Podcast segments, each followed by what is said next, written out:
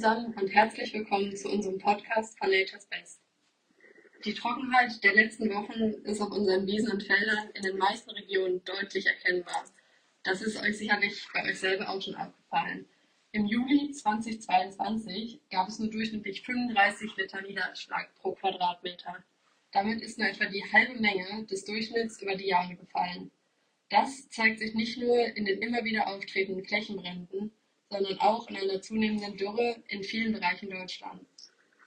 Uns bleibt oft nichts anderes übrig, unsere Pferde auf abgefressenen kurzen Wiesen zu halten, sofern wir ihnen Zugang zur Weide ermöglichen möchten. Zum Thema abgefressene und trockene Wiesen unterhalte ich mich heute mit dem langjährigen Pferdebesitzer und Halter Klaus Zobel. Hallo Klaus. Hallo Barbara. Vielen Dank. Ja, ich bin Klaus Zobel, studierter Agrarwissenschaftler und habe seit etlichen Jahren mit Pferden zu tun und halte meine Pferde seit äh, über zehn Jahren selber und habe einen kleinen Stall inklusive Rauffutter-Bewerbung auf den angrenzenden Flächen. Ja, dann schon einmal vielen Dank, dass du dir die Zeit nimmst und heute mit uns zu dem Thema sprichst. Wenn wir unsere Pferde auf den abgefressenen kurzen Wiesen halten, ergeben sich ja viele verschiedene Probleme. Eines der bekanntesten ist, dass unsere Pferde bei der bodennahen Nahrungsaufnahme vermehrt Sand und andere Bodenpartikel fressen. Der Schmutz lagert sich dann ja im Darm ab und kann dort zu Störungen führen. Ein Symptom sind die Sandkoliken. Möchtest du uns ein bisschen was zum Thema Sandkoliken erzählen und wie man diese vorbeugen kann? Ja, Sandkolik ist, ähm, äußert sich, das ist das Tückische, fast genauso wie eine normale Kolik. Ähm, aber ich beschreibe das immer gerne, dass der Sand von einer Darmschlinge, Darmschlaufe äh, in die nächste wandert und durch ein normales Mesh-Produkt gar nicht äh, aus dem Verdauungstrakt äh, heraustransportiert werden kann. Ich habe beste Erfahrungen mit Flohsamenschalen gemacht, weil die insgesamt ein höheres Bindungsvermögen haben, um Sandpartikel an sich zu binden und zuverlässig aus dem Darm heraus transportieren können. Auch hier sollte man mindestens 30 Tage machen. Das wäre die Minimumzeit, damit der Sand überhaupt erst einmal aus dem, aus dem Verdauungstrakt herauskommt. Ähm, bei, wenn ich das Symptom eine kurze Wiese habe, wo die Sandaufnahme immer wieder äh, auftritt, äh, kann eine, können Flohsamenschalen auch langfristig äh, eingesetzt werden, wenn die Wiese äh, tatsächlich äh, eine kurze Wiese nicht vermeidbar ist. Ja, sehr spannend. Was sollte ich denn beim Management beachten, damit es nicht zu solchen Sandablagerungen im Darm kommt? Ja, die, wenn ich die Ursache, äh, den Sandeintrag über kurzen Verbiss nicht äh, abstellen kann, sollte ich auf jeden Fall gucken, dass die Pferde satt auf die Wiese kommen, dass ich in irgendeiner Form Heu anbiete. Ähm, gerade jetzt im, im trockenen Sommer äh, sind viele Pferdehalter, so wie ich auch schon dabei, an die Wintervorräte zu gehen um genau das zu verhindern, dass extrem hungrige Pferde auf die, auf die, auf die Wiese sich stürzen und äh, das immer kürzer werdende Gras verbeißen. Ist die Aufnahme von Sand denn das einzige Risiko, das von kurzen Wiesen ausgeht, oder siehst du da noch anderweitig Risikofaktoren? Nee, nee, da gibt es schon noch ein paar mehr äh, Gefahren. Ähm, das eine ist das kurze Gras, was, äh, was nachschiebt, ist sehr zuckerreich. Diese Pflanze steht aufgrund von Trockenheit und von Verbiss, steht es unter Stress. Und sobald Pflanzen unter Stress stehen, ähm, ist also die, äh, der Fructangehalt im, in dem geringen Aufwuchs relativ hoch und das stellt bekanntermaßen ähm, Probleme für, für die äh, Cushing, PSSM und Hufrehe-Kandidaten äh, dar. Hier sollte man also darauf achten, dass man den Pferden äh, nur eingeschränkten Zugang zeitlich oder auch mengenmäßig gewährt, aber natürlich, dass ein, ein Großteil der, der Grobfutterzufuhr über das Heu, über, eine, über ein sattes Pferd quasi erfolgt. Eine weitere Problematik ist, äh, dass natürlich ähm, die, die kargen Flächen überleben bei der Trockenheit, bei der Dürre, überleben genau die Pflanzen, die wir nicht haben wollen. Wir reden dort von Ampfer oder anderen Giftpflanzen wie Jakobskreuzkraut oder andere Herbstzeitlosen, die gefährlich sind. Und wenn der Hunger doch allzu groß ist und ähm, vielleicht beim Freischneiden, Ausmähen der Wiesen die Pferde vor lauter Hunger dann doch diese Pflanzen aufnehmen, äh, ist es also wirklich äh, auch kritisch für das Pferd, weil sie dann auch nicht mehr diese, diese Giftpflanzen meiden, wie das natürlich der Fall ist. Die Giftpflanzen sollten also bei Erkennen sofort ausnahmslos und zwar restlos, vollständig inklusive Wurzel ausgestochen werden und verbrannt werden. Bitte nicht auf der Wiese liegen lassen, bitte nicht auf den Komposthaufen, sondern, sondern wirklich entweder in die Restmülltonne oder wirklich äh, auf einem Feuer verbrennen. Ja, vielen Dank. Interessant, dass man dann auch Aspekte bekommt, an die man vielleicht wie die Giftpflanzenaufnahme zuerst überhaupt nicht gedacht hat. Magst du uns einmal zusammenfassen, was deiner Meinung nach fütterungstechnisch die wichtigsten Punkte sind, die beachtet werden sollten? Ja, mache ich gerne. Also am allerwichtigsten, das machen die meisten Leute tatsächlich automatisch. Wenn die Wiese herunter ist, äh, gefressen ist, dass sie automatisch mit der, mit der Winterration beginnen. Sie beginnen Heu zuzufüttern, aber bitte auch darauf achten, dass man der, dem, der Leistung entsprechend auch die gesamte Winterration mit reinnimmt, also in Teilen auch das Kraftfutter. Ähm, dann zum Zweiten sollte man halt die, äh, den Sand, der äh, über des kurzen Verbiss mit hereinkommt, sollten über Flohsamenschalen der Sand aus dem Darm transportiert werden. Eine weitere Möglichkeit ist, dass man versucht, wenn es möglich ist, über äh, Wechselbeweidung im Weidemanagement frühzeitig äh, dem Pferd gar nicht so bodennahen Grasverbiss zu ermöglichen und ganz, ganz wichtig, das wird bei vielen unterschätzt, ist, dass die Wiesen eine Regenerationszeit brauchen. Und äh, das ist nicht nur zwei Wochen, das ist äh, tatsächlich, sollte man die Hauptwiese im Winter über mehrere Monate, ich sage jetzt mal von November bis März, April, tatsächlich eine, eine Art Weideruhe zukommen lassen. Dann kann sich die Weide vernünftig regenerieren. Bei Bedarf, wenn die Schäden im Sommer sehr hoch sind, ähm, soll, müsste moderat auch gedüngt werden. Ähm, äh, jetzt äh, zur, zur Zeit auch äh, tatsächlich im Herbst schon und auch nachgesät werden. Denn so gibt es eine vernünftige Graszusammensetzung. Die, die Grasnarbe ist in der Lage, die Lücken zu schließen und es breiten sich keine Giftpflanzen aus. Ich denke, da haben wir fütterungstechnisch jetzt schon wirklich einige sinnvolle, wichtige Aspekte angesprochen. Du hast jetzt schon immer mal wieder durchleuchten lassen, dass auch das Management eine wichtige Rolle spielt.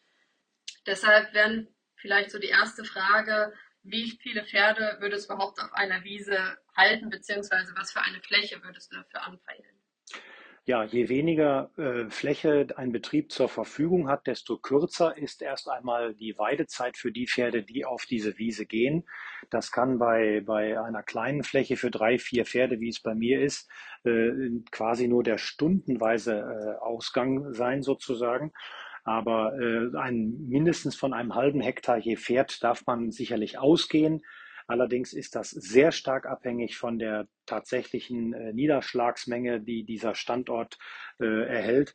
Ähm, und äh, wenn dann noch von diesem halben Hektar pro Pferd auch noch das Winterfutter äh, geborgen werden soll, dann äh, wird das, ist der halbe Hektar sicherlich kritisch zu hinterfragen. Aber der halbe Hektar ohne Winterfutter, Rauffutter, Bergung ähm, und dann vielleicht noch, wo man partiell noch einmal durchteilen kann mit Wechselbeweidung. Das äh, wäre auf jeden Fall schon mal ein guter Ansatz. Und wie lange sollte ich mein Pferd dann am Tag auf der Weide lassen? Ich meine, im Endeffekt ist es ja Traumvorstellung für jeden, das Pferd idealerweise 24 Stunden, sieben Tage die Woche auf der Wiese zu halten, um ihnen ein möglichst naturnahes Erlebnis zu bieten. Ja, das, äh, der Anspruch ist soweit richtig. Das Pferd als Steppenbewohner und Fluchttier sollte tatsächlich äh, 24-7 draußen sein. Aber in Abhängigkeit von den verschiedenen Nutzungsrichtungen der Pferde, manche sind noch sportlich unterwegs oder wollen auch geritten werden, ähm, sollte, man, sollte man da keine pauschale Antwort geben dürfen. Es gibt Pferde, die vom Ernährungszustand von Krankheiten, ähm, sage ich mal, gar nicht so lange auf die Wiese dürfen. Ähm, die äh, Stoffwechselerkrankungen waren ja bereits Thema in vergangenen Webinaren und Post Podcasts. Aber ganz wichtig ist, ähm, dass wenn man, wenn man also Pferde gerade im beginnenden Weidesaison, das Anweiden hat eine ganz zentrale Bedeutung, denn da wäre es völlig falsch, die Tore zu öffnen, das Pferd oder die Pferde auf die Wiese zu lassen. Hier müssen wir über einen langen Zeitraum kontinuierlich steigern. Und wenn das Pferd dann tatsächlich äh, ausreichend lang und zuverlässig angeweidet ist, dann kann ein Pferd wirklich problemlos 24-7 auf der Weide gehalten werden. Im beginnenden Frühjahr sollte die Strohzufuhr, also wirklich strukturierte Rohfaser, immer ein Thema sein. und auch ganz wichtig, frisches äh, Trink Trinkwasser zur ständigen Verfügbarkeit. Das ist ganz wichtig.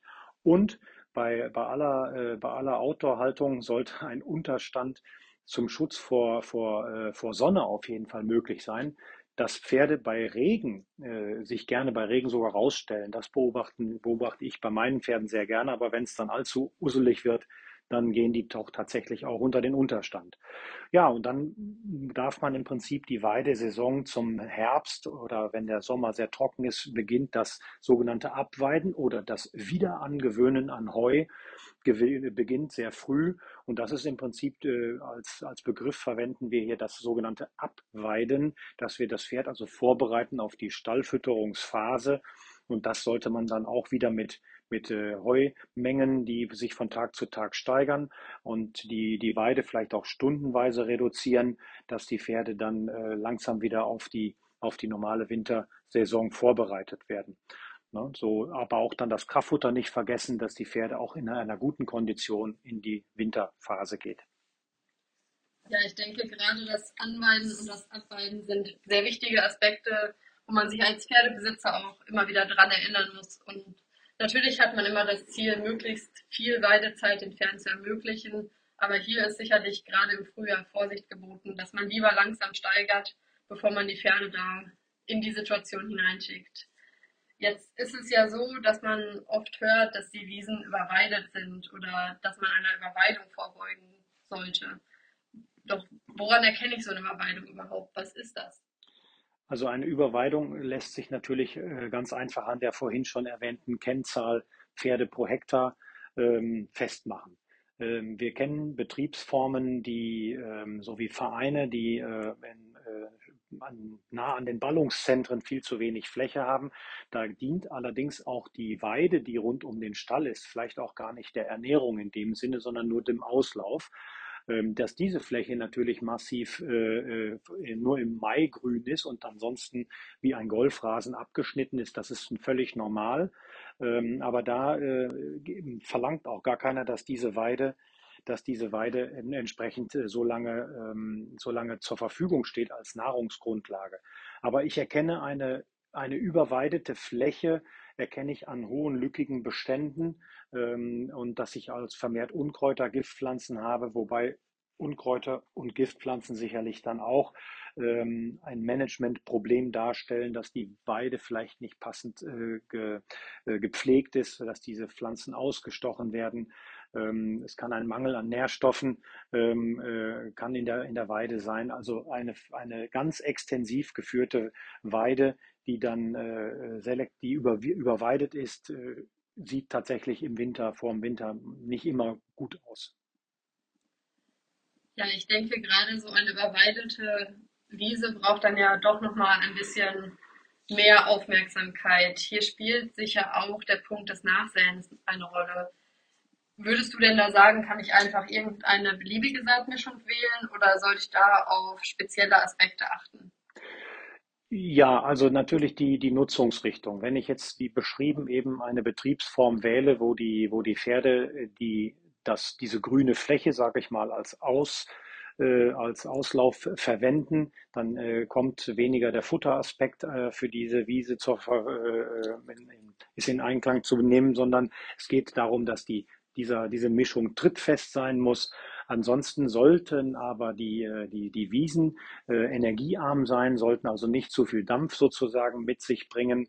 Aber das ist äh, eine ganz klare äh, Frage, ähm, was habe ich tatsächlich für eine regionale Niederschlagserwartung und was habe ich damit vor? Möchte ich dort eine reine Weidenutzung betreiben? Möchte ich eine kombinierte Schnitt- und Weidenutzung machen, dass ich aus dem ersten Schnitt wegen meiner mein Winterfutter mache von einem Teil der Fläche?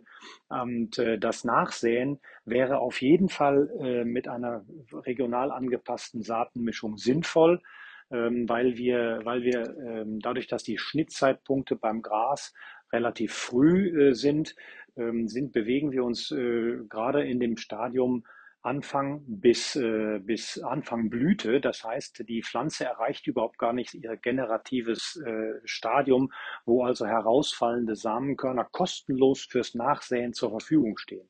Das heißt, die Fläche wird automatisch, wenn sie früh geschnitten und intensiv beweidet wird, äh, verliert also immer an, an, an, an, äh, an ja, Nachwuchsmöglichkeit. Das heißt, es muss nachgesät werden. Und wenn man die Fläche äh, im Bestand nachsät, empfehle ich eine äh, Schlitzmöglichkeit, dass man das Saatgut hereinschlitzt. Dafür brauchen wir allerdings erst einmal auch Wasser. Und zwar nicht nur 10, 20 Millimeter, sondern das muss wirklich, ähm, muss wirklich lange in die tieferen Bodenschichten muss das Wasser vordringen können. Und die, ähm, die Nachsaatmischung wird dann, wird dann aus nur zwei, die oberste Schicht eingeschlitzt. Aber wenn wir das Wetter bestellen könnten, hätten wir danach gerne sicherlich noch ein bisschen äh, Wasser obendrauf. Vielleicht, dass man es auch nochmal wieder anwalzen kann, damit die Grasnarbe, äh, die zukünftigen Grassamen auch vernünftig ähm, Bodenschluss bekommen.